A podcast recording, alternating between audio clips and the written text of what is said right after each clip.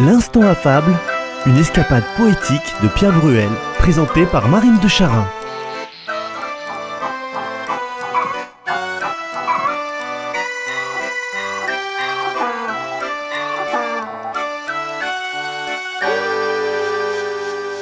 Pour qui sont ces serpents qui sifflent sur vos têtes? S'interroge Oreste dans Andromaque de Racine, acte 5, scène 5. Il pourrait être un peu notre professeur Laubépin.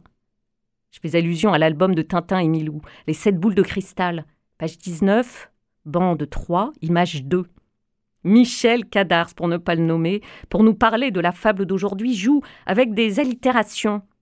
Su au saut, sauver ce serpent souffrant, se soucier de son sort, c'est sûr, quel sacrifice, certes. C'est aussi un signe de sottise, Solacier et soulager un serpent, si cynique et surfait sans sagesse, et sournois souvent, serrer un serpent en son sein. J'ai réchauffé un serpent dans mon sein, j'ai réchauffé un serpent dans mon sein pendant ma vie tout entière. Oui, dans mon sein, oui, dans mon sein, oui, dans mon sein, dans mon sein, j'ai réchauffé une vipère. Votre attention, s'il vous plaît. Un instant exclusif de l'instant affable. L'instant affable, version originale en latin. Solette, serpens esse serpens. Stultus sibilus stridensue sine sinsu. Humanitatis sic semper serpens. Je traduis le serpent a l'habitude d'être serpent, sot et ambigu et sifflant, dépourvu du sens de l'humanité. Ainsi, il est toujours le serpent. Michel Cadars reprend ses allitérations. S'étant surtout senti ciblé, le sot s'amende, s'en sort en cessant sa sottise, sue au suceur de sang, sans sourciller soudain sûr de soi, s'armant et de sa serpe ou serfouette se servant, le sudit ancien sot, en somme en cette seconde, souverain sur son sol, sectionne salement le sifflant saligot. Nous écoutons la fable d'aujourd'hui.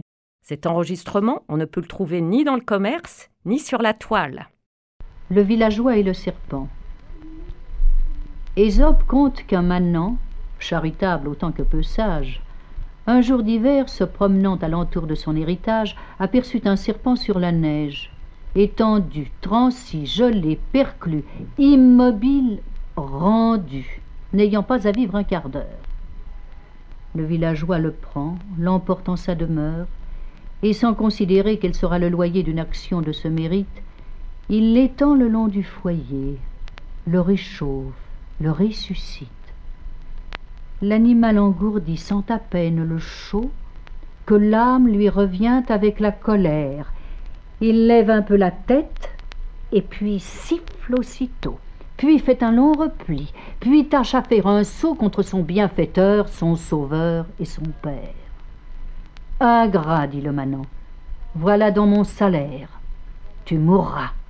À ces mots pleins d'un juste courroux, il vous prend sa cognée, il vous tranche la bête. Il fait trois serpents de deux coups, un tronçon, la queue et la tête. L'insecte sautillant cherche à se réunir, mais il ne put y parvenir.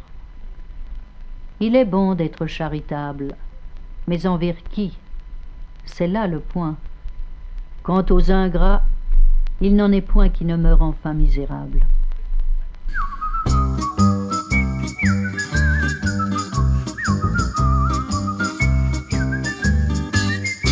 Pour parler du serpent coupé en trois, La Fontaine emploie le mot insecte. Le dictionnaire de Trévoux, ouvrage historique qui synthétise les dictionnaires français du XVIIe siècle, rédigé sous la direction des jésuites, précise Insecte signifie coupé par anneau.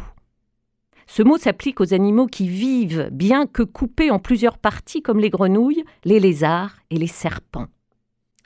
À la fin de sa fable, La Fontaine pose la question il est bon d'être charitable. Mais envers qui? C'est là le point. Guy Béard, le papa d'Emmanuel Béard, répond non sans humour. Un bienfait n'est jamais perdu, il vous retombe toujours sur la gueule. Un bienfait n'est jamais perdu, un jour ou l'autre il vous sera rendu. Sous la forme d'un coup de pied au cul, avec surtout la pommade en prime. Ce bienfait vous sera rendu, un bienfait n'est jamais perdu. Votre main ne la donnez pas, sinon vous y mettrez le bras, puis le corps tout entier y passe. C'est pourquoi c'est recommandé de faire le bien en secret, au moins ça limite la casse. C'est la meilleure façon de donner.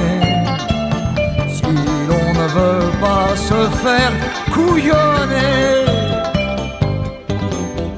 un bienfait n'est jamais perdu. Il vous retombe toujours sur la gueule. Un bienfait n'est jamais perdu. Un jour ou l'autre, il vous sera rendu. Comment vivre dans la vertu et se risquer à rendre service quand on est cent fois prévenu qu'un bienfait n'est jamais perdu?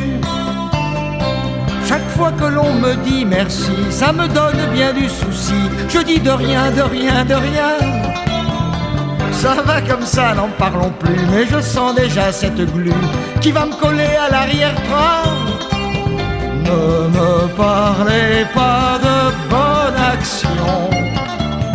Je ne veux jamais faire bonne impression.